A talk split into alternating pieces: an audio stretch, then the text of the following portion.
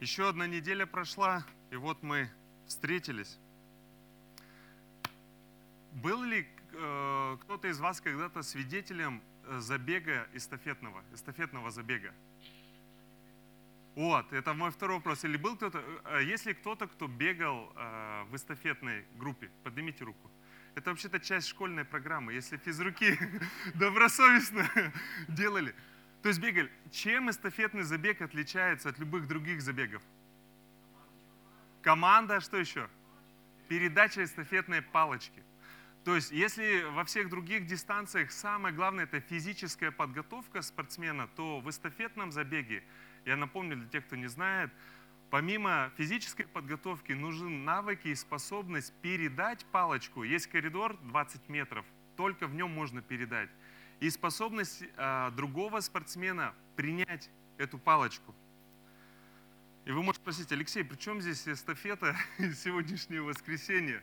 Я скажу, друзья, у каждого из нас в руках, можно сказать, в сердце, в сознании есть эта эстафетная палочка от Бога, которую Бог передал в наши руки через кого-то, и которую мы можем и должны передать дальше.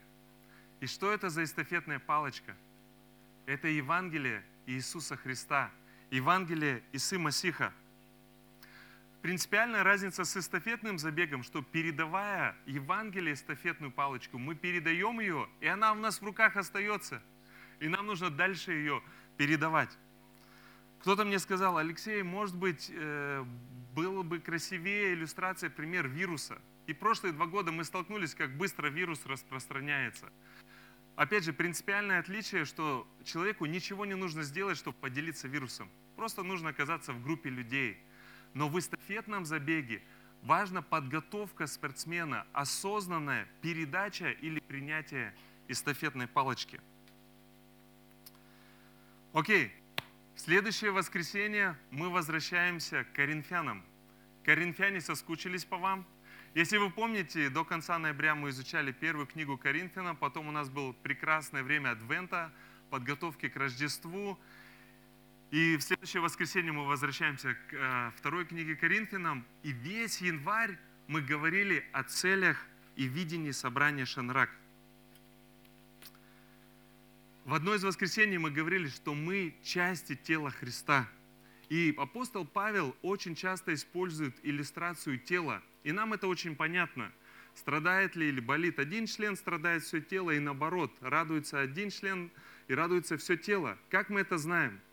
У каждого, наверное, был опыт, когда вы шли по дому, и мизинцем, именно мизинец больше всего страдает об ножку у стола. И мы так не думаем, а, мизинец там страдает. Мы начинаем подпрыгивать, нам больно. И наоборот, получая какое-то радостное извещение, мы даже можем прыгать от радости.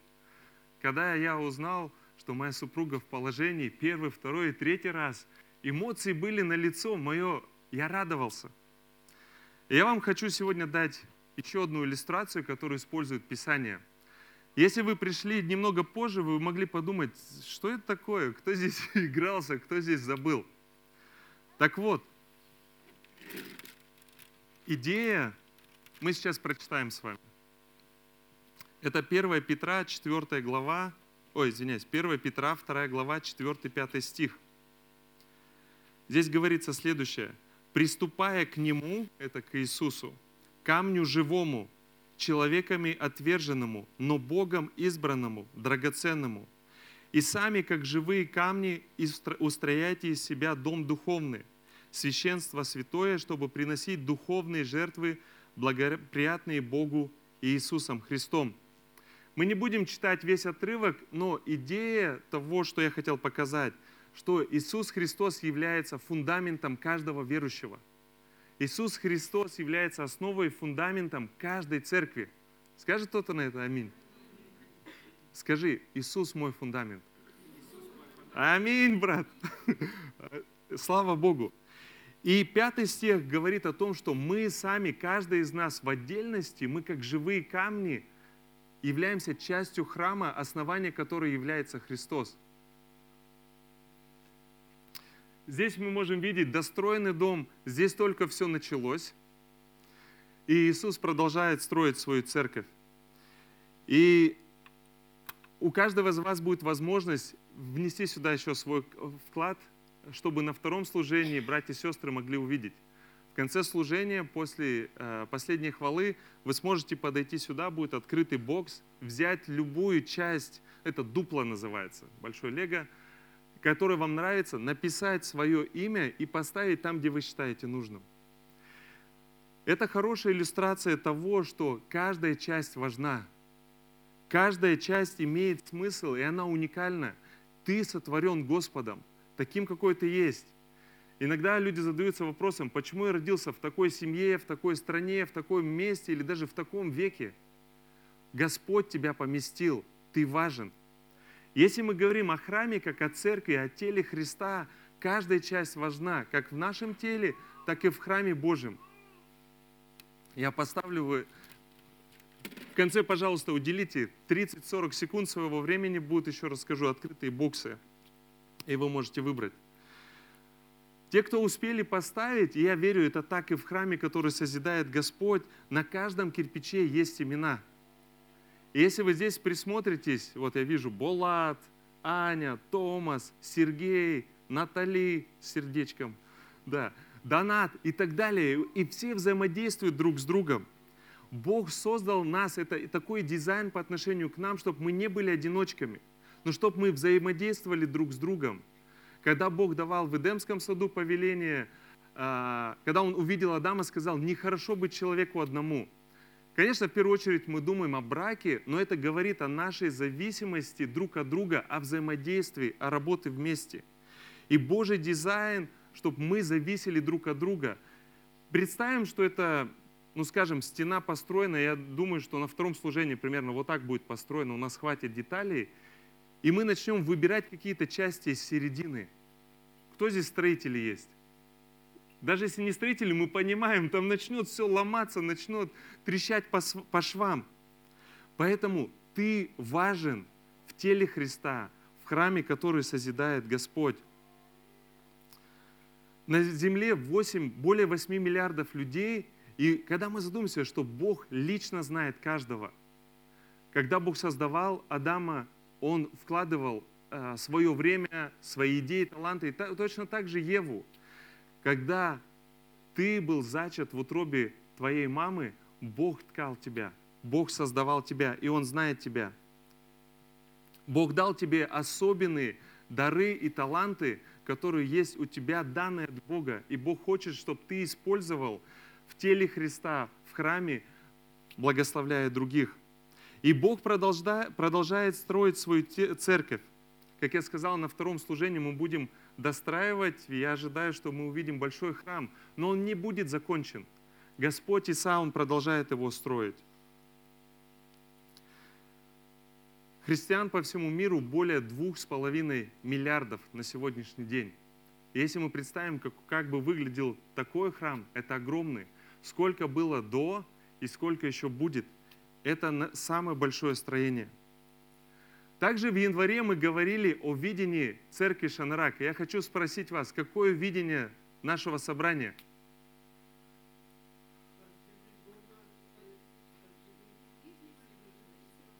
Аминь. Будьте смелее. Возлюби Всевышнего, возлюби ближнего. Это основа и видение нашего собрания, которое построено на великой заповеди – Возлюби Господа Бога твоего всем сердцем твоим, всем разумением, всей внутренностью твоею и ближнего, как самого себя. И любовь к Богу начинается с осознания, что Бог возлюбил нас. Писание говорит, что Бог возлюбил первый. Он доказал свою любовь, когда творил человека, Бог доказал свою любовь, когда являл свою милость и благодать. Бог доказал свою любовь, когда послал Сына Своего, Иисуса Масиха – Ибо так возлюбил Бог мир, что отдал Сына Своего Единородного, чтобы всякий верующий, ты и я, в Него не погибли, но имели жизнь вечную. Скажем на это аминь. аминь. Слава Господу. И мы в Писании видим, и на нашем примере, всякий раз, когда люди встречались с Иисусом, и я не имею в виду просто короткая встреча, когда они переживали духовное рождение, переживали осознание, кто есть Господь, они начинали следовать за Ним – и второе, они не могли молчать об этом. Даже есть примеры, когда Иисус говорит, пока не говорите об этих чудесах, они не могли молчать. Вспомни тот день, когда ты уверовал во Христа. Твое сердце, твое сознание переполнено. Сегодня, когда ты пребываешь в нем, ты не можешь молчать. И это ведет нас к великому поручению, которое Иисус дал Матфея в самых последних стихах. Итак, идите и научите все народы, крестя их во имя Отца и Сына и Святого Духа, и сея с вами во все дни до скончания века. Аминь. Когда Иисус нашел учеников, там написано, и Он выбрал их, чтобы они были с Ним. И ученики были три, три с половиной года с Исой. И вот, когда Он собрался идти на небо, теперь Он говорит, теперь я вас посылаю. И Он говорит, я буду с вами всегда и везде. Аминь. Да. В Деяниях 1.6 мы видим, что Иисус говорит, я даю вам Духа Святого, и вы будете свидетелями мне в Иерусалиме, Иудее, Самарии и до края земли. Это повеление, которое дает Господь. И в этом повелении мы видим принцип умножения, опять же, принцип передачи эстафетной палочки. Евангелие дошло до наших дней, и оно приумножилось, если мы смотрим на количество верующих. Почему? Потому что предыдущие поколения, они не взяли эту эстафетную палочку, я спасен, я иду в небо, все. Они начали делиться с другими. Они шли в новые места, свидетельствуя о Господе. И принцип, который мы видим, когда Иисус говорит, идите и поднимайте учеников, это принцип умножения. Научить нового верующего таким образом следовать за Христом, чтобы он мог, мог научить следующего – он мог научить следующего. Если мы говорим о принципе умножения, что новый верующий, так скажем, рождает нового верующего. Если ты являешься, например, учителем воскресной школы, умножение твое будет, если ты воспитаешь нового учителя воскресной школы. Если ты лидер в каком бы то ни было служении, домашняя группа, прославление, другие служения, твое умножение, твой плод будет в том, что появится новый лидер – Умножение для пастора кто? Новый пастор. А что будет умножением для церкви? И нам важно об этом думать. Мы не просто вот собираемся в этом уютном здании. Даже когда мы строили это здание, мы сразу говорили, это не здание для здания, не здание для комфорта. Это здание для славы Божией. И церковь, она рождает новую церковь. И я хочу оставлять сегодня каждого из вас с разными вопросами. Что для нас, как Шанрака, является Иерусалим, Иудея, Самария и до края земли? Это то повеление, которое Бог дал и нашей церкви в том числе. И нам очень важно думать не только в рамках, как я сказал, этого здания. Нам важно думать о Иерусалим в контексте церкви, это Астана. Это э, Иудея, это весь Казахстан. Самария, какие-то соседние страны и до края земли. Забегая вперед, я могу сказать, что сегодня, а, Сергей так подметил, будет интересно на собрании членов церкви. Я скажу, что это очень важная встреча. Если вы являетесь членом собрания Шенрак, это не просто время отчетов, что «О, было вот это, вот это, вот это». Мы молимся, мы планируем, к чему нас Господь призывает. Бог дал огромные цели, о которых мы говорили в январе, и сегодня я буду их упоминать. Огромные цели, задачи, которые Бог ставит перед нами, как собранию Шанрак. Также мы говорили в январе, когда Иисус сказал, «Я создам церковь мою». И мы можем вспомнить, что Иисус сказал это после того, как Петр исповедовал и сказал Иисусу, «Ты Христос, Сын Бога Живого». И у большинства из вас уже был этот момент, когда вы исповедали Иисуса своим Господом. Если вы еще не поверили в Него, сегодня этот день спасения. Сегодня поверьте в Господа, исповедуйте и скажите, Иисус мой Господь. И после этого, как я сказал, Иисус сказал, я создам церковь мою. Это очень сильное утверждение. Иисус не сказал, что я, возможно, создам церковь мою. Иисус не сказал, если у меня будет достаточно ресурсов, я создам церковь мою. Иисус не сказал, если у меня будет достаточно людей, желающих, я создам церковь мою. Он сделал серьезное заявление. Он сказал, я создам церковь мою. И никто и ничто не может это остановить. Мы можем видеть 2000 лет назад первая группа верующих, и на сегодняшний день мы видим по миру более чем 2,5 миллиарда последователей Христа. Это примерно треть населения. И это не время нам расслабиться и остановиться. Иисус продолжает созидать свою церковь. Ты и я являемся членами Вселенской общины, служителями Вселенской общины, Вселенского тела Христа, храма, который Он созидает. И Вселенская церковь, она проявляется физически через поместные общины. Об этом, особенно в период онлайна, пошло много разговоров. О, зачем ходить в церковь? В YouTube я нажимаю кнопку, могу выбрать любых проповедников, которые мне нравятся. И буду сидеть дома. Но мы уже говорили, что Писание призывает каждого верующего быть частью какой-то конкретной поместной общины. Вот э, в Евреев вы, может быть, помните, когда Павел Э, так скажем, автор наставляет, он говорит, не оставляйте собрание своего. И по этой причине у нас есть членство в нашем собрании. Если вы гость, мы рады вас видеть. Но мы ободряем каждого гостя подумать о той общине, которая ближе к нему. В Астане есть 30-40 общин. Присоединитесь к какому-то собранию. Если Шанрак – это то собрание, которое вам нравится, присоединяйтесь к нам. И мы видим э, в Писании, э, во всяком месте, где люди приходили к вере, они начали регулярно собираться вместе. Для чего? Для поклонения, для общения, для духовного роста, служения и благовестия. И эти пять целей, о которых мы уже э, напоминали, являются частью целей Шанрака, частью структуры.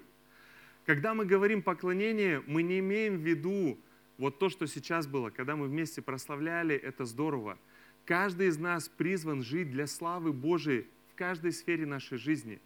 Не только тогда, когда мы прославляем, воздеваем руки и говорим «Иисус мой Господь», но в моем доме, с моей семьей, в личном времени, учеба, работа, бизнес, где бы вы ни находились, каким образом, я могу задать вопрос, я прославляю Господа. Общение – это важная составляющая. Помните, мы всегда рисуем орла с двумя крыльями. Одно крыло что означает? Воскресное служение. Вот так, когда мы собираемся вместе, прославляем, молимся, изучаем Писание. Второе крыло что символизирует? Аминь, сестра. Домашние группы. У нас есть много домашних групп. И мы видим, как э, в первой церкви люди собирались по домам среди недели – если ты только раз в неделю приходишь в воскресенье, это хорошо, но этого недостаточно. Здесь у нас нет возможности большого интерактива, деления, но домашняя группа, они таким образом функционируют, что мы можем делиться нашими жизнями, что происходит, какие трудности, молиться друг за друга. Поэтому, если ты еще не являешься частью домашней общины, домашней группы, подойдите к нам, скажите, мы подскажем, какие есть группы вашей локации, и, может быть, Господь вас ведет начать новую группу. Нам нужно умножение, умножение лидеров домашних групп, умножение старейшин, умножение церкви. Духовный рост, как мы говорим, это процесс длиною в жизнь, духовное формирование, когда мы преображаемся в образ Христа. Служение. И как мы уже давали иллюстрацию храма, что каждая часть этого храма, она взаимодействует – так же, как и каждая клеточка нашего организма, это и есть служение, когда мы служим во славу Божию и во благо ближним. Благовестие. Как Сергей упоминал, с 5 февраля начнется очередной курс «Весть евангельская». Если вы не проходили этот курс, мы вам настоятельно рекомендуем найти время, пройти этот тренинг. Говоря о великом поручении, главная цель Иисус сказал, идите и делитесь и рассказывайте – и на самом деле мы видим, первые верующие, они не проходили тренинги, они делились так, как они умеют. Тогда, когда я уверовал, я сегодня буду рассказывать свою историю, я делился так, как я могу. Иногда это было коряво, иногда это было непонятно, иногда я лез в такие темы, куда не надо лезть, иногда я просто не знал, как начать. И задача этого тренинга – подготовить нас, как э, мы говорили, спортсменов с эстафетной палочкой – они должны подготовиться и быть готовым и знать, как передать и как принять. И цель этого тренинга – ответить на ваши вопросы. Как часто мы сталкиваемся с вопросом, например, Вот я хочу рассказать Евангелие, а как начать? Наша личная история свидетельства. До какого-то периода я обесценивал свою личную историю, то, как Бог меня спас. Уверовал в 14 лет, не пил, не курил, слушался родителей, учился хорошо, работал много, но материться перестал. И другие кто-то рассказывает свидетельства, где там жизнь покидала, какие-то трудности. Они рассказывают, и люди прям плачут. И я такой думал, то ли я не все попробовал. Да, но на самом деле такие тренинги мне помогли увидеть руку Божию, что я как личная индивидуальность, которую Бог сотворил, как Он работал со мной. Когда я сейчас смотрю на своих детей, которые растут в христианской семье, у них вообще размыто э, момент, где, когда они уверовали. Это процесс. Я могу сказать, что я уверовал 29 сентября 1994 года в 8.45 плюс-минус 2 минуты. То есть в моем случае для поколения того, кто растут в христианских семьях, это сложнее. Но что я хочу сказать этим? Нам важно учиться, тренироваться и смотреть, какие инструменты работают сегодня, чтобы эффективно делиться радостной вестью, своим свидетельством, чтобы знать, как начать, как продолжить, закончить и так далее. В общем, Иисус говорит, я создам церковь мою. И как я сказал, никто и ничто не может это остановить. Скажет кто-то на это аминь. Аминь. И говоря о большой цели, как мы уже сказали, Вселенская Церковь физически проявляется в поместных общинах. Мы со старейшинами молились и подумали, а что если мы поставим цель 2% верующих в Астане? Сейчас примерно 2-2,5 верующих, 2% от миллиона 200 – это 24 тысячи. Если мы представим, что средний размер Каома, церкви 200 человек, нам нужно еще 90 церквей. Сразу проясню, цифра 2 – это не какая-то магическая цифра. Божья цель – все 8 миллиардов. Мы можем сказать 100%. Но если мы поставим какую-то цель, 1, 2, 5, 10%, мы сказали 2. Перед нами, как жителями Астаны и другими церквями, цель начать еще 90 новых церквей. Рука сама тянется вот так вот, почесать затылок. Но Иисус сказал, я создам церковь мою. Иисус подготавливает, Он призывает. И вот эта эстафетная палочка, которая есть у тебя, у меня, она также проявляется это в служении – Иногда это страшно двинуться к тому, чтобы начать что-то новое, большое. Но если Иисус призывает, мы не можем остановиться. Мы будем двигаться вперед. Аминь. И сегодня на собрании членов церкви мы будем говорить о то, об открытии новой церкви и открытии новых церквей. Потому что Астана, как Иерусалим, есть еще Иудея, Самария до края земли. Если сказать просто 2% верующих по всему Казахстану – нам нужно 9,5 тысяч новых церквей. Огромная цель. Это Божья цель. Какое же Божье сердце для церкви? Я хочу вам представить формулу. А в нашем Писании 1189 глав. И формула такова. 2 плюс 1 плюс 1184 и плюс 2. Первая двойка, она отражает идеальный мир – идеальные взаимоотношения с Господом, людей друг с другом, идеальные отношения с творением. Однерка, она отражает критическую главу, поворотный момент, тогда, когда пришло разделение, грех, война. И мы знаем, это третья книга «Бытие».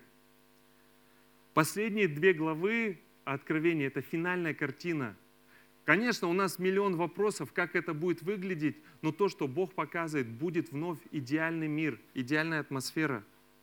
И вот эти 1184 главы, они отражают, как Бог старается своей любовью достичь человека, вернуть его к себе, чтобы человек вновь имел взаимоотношения с Богом. И как Бог это делает? И я хочу это подчеркнуть. В редких случаях Бог является сверхъестественно прямо к человеку в редких случаях. В большинстве случаев, в большинстве Бог использует своих последователей, своих учеников, Бог использует людей, Бог использует тебя и меня. Это Его дизайн, это Его желание. Это Адам и Ева, Ной, Авраам, Иаков, Иосиф, Моисей, Давид, э, герои Нового Завета, Церковь Христа, где частью которой являешься ты и я. Бог использует людей. Недавно мы э, шли по книге Деяний. Давайте вот на секунду вспомним десятую главу. И здесь много даже иронии. Корнилий ищет Бога.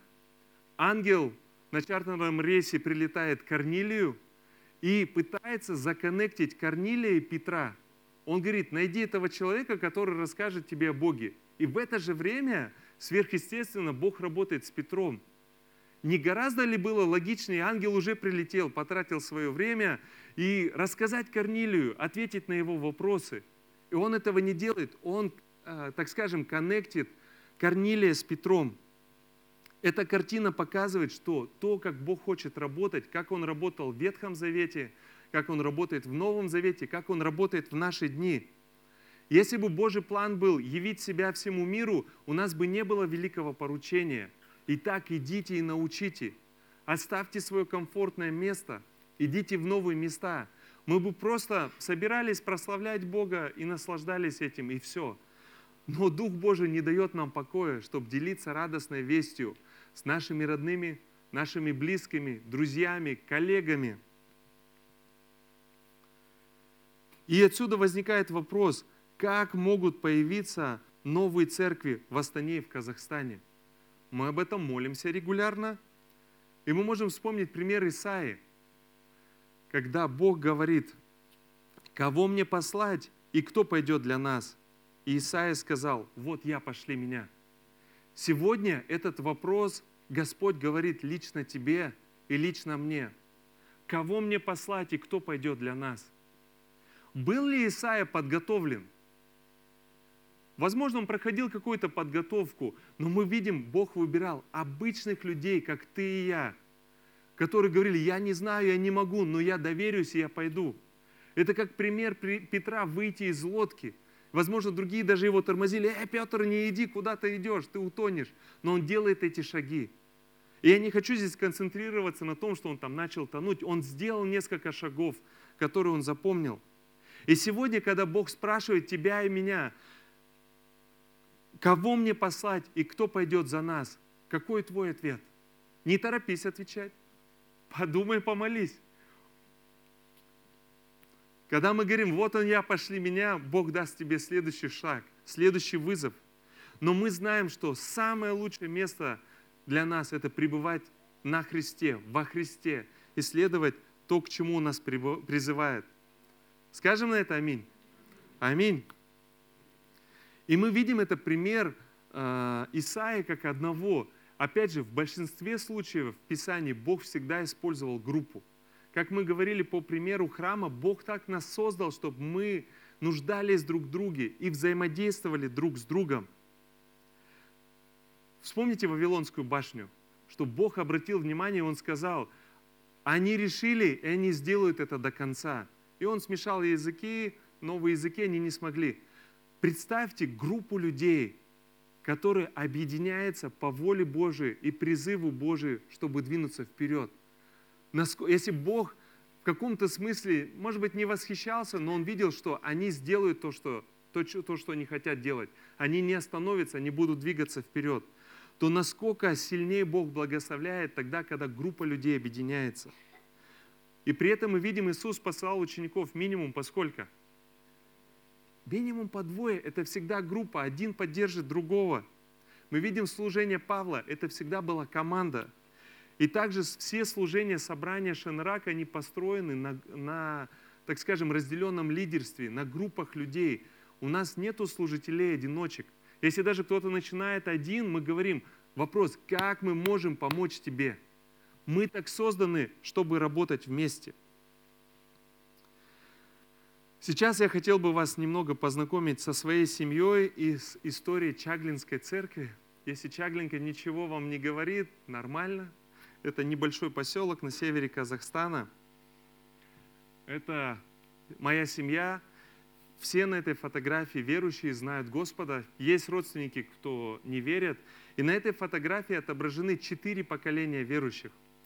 Это бабушка, ей 92 год идет, она любит Иисуса и следует за Ним. А, поколение ее детей, мое поколение и поколение моих детей. Но это не произошло каким-то уникальным, вернее, неправильно сказал. Это не произошло просто так случайно. Это большая благодарность Бога за Его благодать.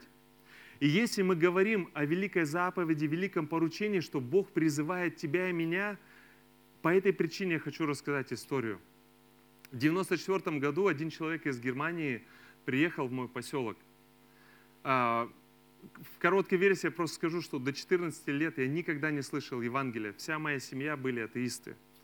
Этот человек приехал, и через его приезд я впервые услышал Евангелие. Мне не понравилось. Для себя я сказал, я никогда больше не пойду на встречи верующих. Я был подросток, 14 лет. И этот человек вернулся через две недели в Германию, и уверовало несколько человек в поселке. Я хочу обратить внимание, он мог использовать свои финансы, свое время вообще по-другому. Съездить на какой-то курорт, отдохнуть. Но в 1994 году Казахстан вообще не был привлекателен для отдыха. Но он чувствовал призыв от Бога. Он потратил свои личные деньги, время, чтобы приехать. Он уехал, уверовали несколько человек тогда, и у них не было ни пастора, ни учителя, ни миссионера, кто бы учил их. Они просто начали, эта маленькая группа людей, рассказывать Евангелие в моем поселке так, как они могли. Через несколько месяцев уверовала моя мама – и она еще не могла рассказывать Евангелие, она просто приглашала в собрание. И это часто, как Иисус говорил, «А, приди и посмотри. Когда ученики к Нему пришли, когда они приглашали других, пойдем посмотрим. Поэтому приглашайте на собрание верующих, домашние группы людей. А мой отец сразу сказал маме, меня не зови, я атеист, я не пойду. Мама пригласила меня и моего братишку, то есть двоих сыновей, мне 14, братишке 12, опять же, как я сказал, не было никакого интереса пойти к верующим вновь. Но мы уважали маму, из уважения к маме сказали, ладно, давай сходим. Чек-лист для мамы. Я до сих пор не помню, что они там пели, что они там читали, я не фокусировался. Я сел где-то с краешку, я просто ожидал, когда все закончится. И в конце, когда они начали молиться, если вы помните, примерно 8.45, да, Просто в одну секунду, когда они начали молиться, присутствие Божие было настолько реальным. Я ощущал Бога и своим телом, и своими эмоциями, своим разумом. Я не ощущал тогда себя грешником, я не знал Евангелия, но они молились примерно 10-15 минут, и я осознавал три вещи. Бог реален. У меня не было фактов, но кто бы ни старался меня убедить, что Бог нереален, это было бы невозможно – я точно знал, что Бог реален. Вторая вещь, которую я осознавал, Бог любит меня. Такой, какой я есть. Я до конца не понимаю, как я это осознавал, но я это понимал. Если вы верующий во Христа, вы точно можете понимать, о чем я говорю. И третья вещь, я точно понимал, я хочу быть с Богом. Я хочу следовать за Ним. В конце молитвы я подошел к своему братишке, и он сказал, я верю в Господа. Он имел очень похожий опыт. Мы подошли к маме, сказали, они рассказали Евангелие. Я знаю, что в тот вечер мы уверовали. К чему я все это рассказываю?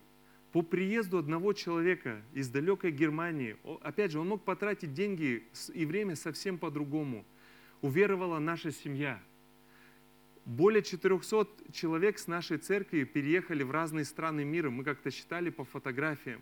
Я могу смело заявить, что более тысячи человек уверовали во Христа через приезд одного человека. Бог работал, естественно, вся слава Господу.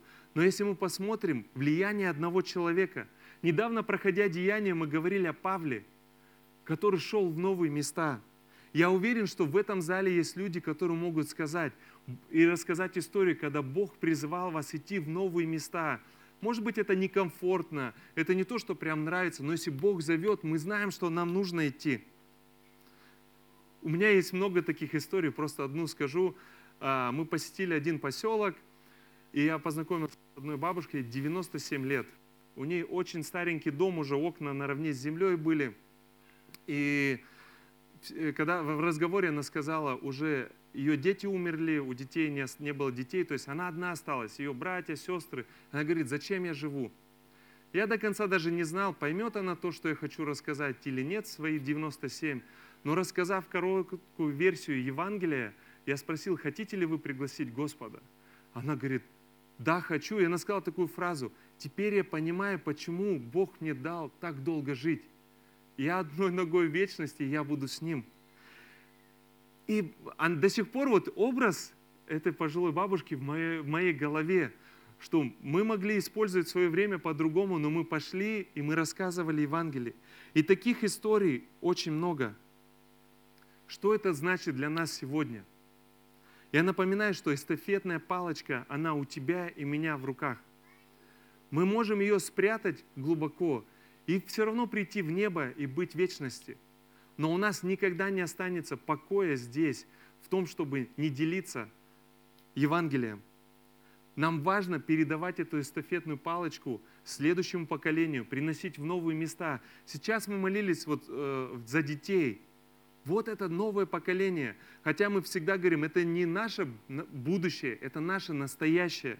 И давайте видеть в них служителей. Родители, для вас вызов. Оцените, как, как вы передаете эту эстафетную палочку в вашем доме. Если вы думаете, что здесь во время воскресной школы церковь должна научить, вы заблуждаетесь. Вы имеете первую ответственность, чтобы вкладывать ваших детей, чтобы говорить им о Боге, чтобы показывать своей жизнью Господа. И не игнорируйте это. А церковь здесь, когда не вместе, это будет поддержкой. Последний пункт э, перед завершением, о котором я хотел сказать, это осознание срочности. Сейчас столько вещей, которые нас отвлекают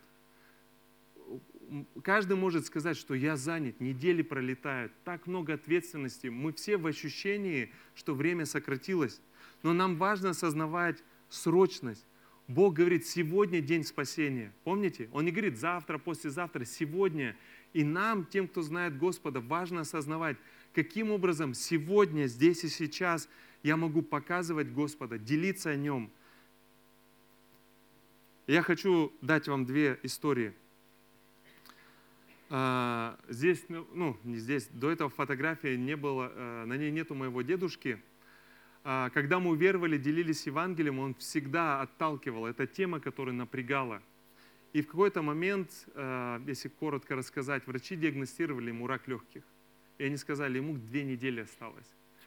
И когда мы это узнали, по телефону позвонили, я сказал отцу, прямо сейчас давай сядем, поедем, просто будем вновь рассказывать Евангелие, скажем, его зовут Алексей, меня назвали в его честь. Алексей вообще хорошее имя, да? Аминь. да, да. Я говорю, поехали прямо сейчас, скажем, ты уже одной ногой в вечности, все уже, ну, жизнь, она заканчивается. И как, мы сразу начали собираться, мы только были готовы выехать, машина сломалась.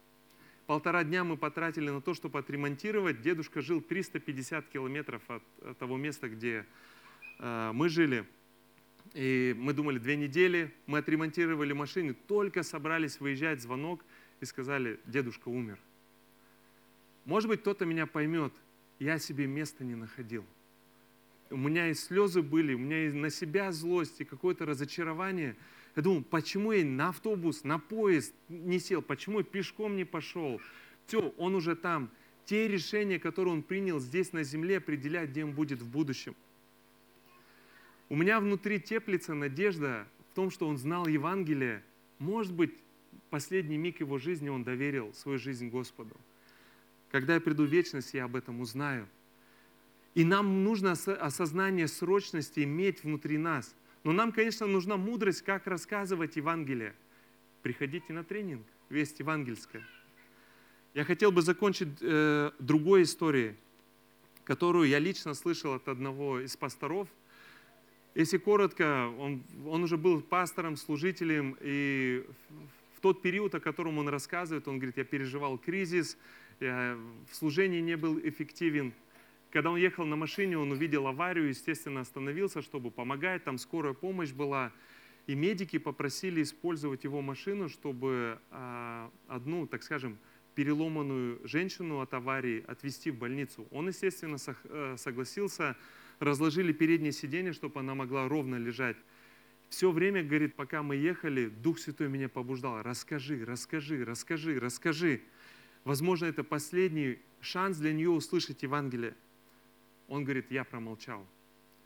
Отвез, оставил ее в больнице, приехал домой, всю ночь не находил покоя, каялся, что почему я не рассказал. На утро, рано утром поехал в больницу, чтобы найти ее, рассказать ей Евангелие. Когда он нашел хирурга, хирург сказал, что после операции она скончалась. И он говорит, много лет я не мог говорить про эту историю, потому что я чувствовал вину, что это был тот момент, где я должен был передать эту эстафетную палочку, где я должен был поделиться о Господе Христе. Я этого не сделал. И однажды, когда он впервые на одной из конференций рассказал эту историю и хотел э, мотивировать о срочности, в конце э, служения один человек подошел к нему, и он говорит, я хотел бы тебе рассказать что-то. История на том, что ты сказал, не закончилась. То же самое время я был после операции в реанимации, когда привезли эту девушку. Я ей рассказал Евангелие, и она уверовала, и она в вечности. Эта история отражает о верности Бога. Даже если человек провалился, даже если он промолчал, мы иногда упускаем, Бог работает. Но это не должно нас приводить к тому, что, а, ну ладно, что Бог хочет, что сделает. Если бы это, еще раз подчеркну, был бы Божий план и дизайн, он бы сейчас вот от, от востока до запада явился бы, все бы увидели и склонили свои колены.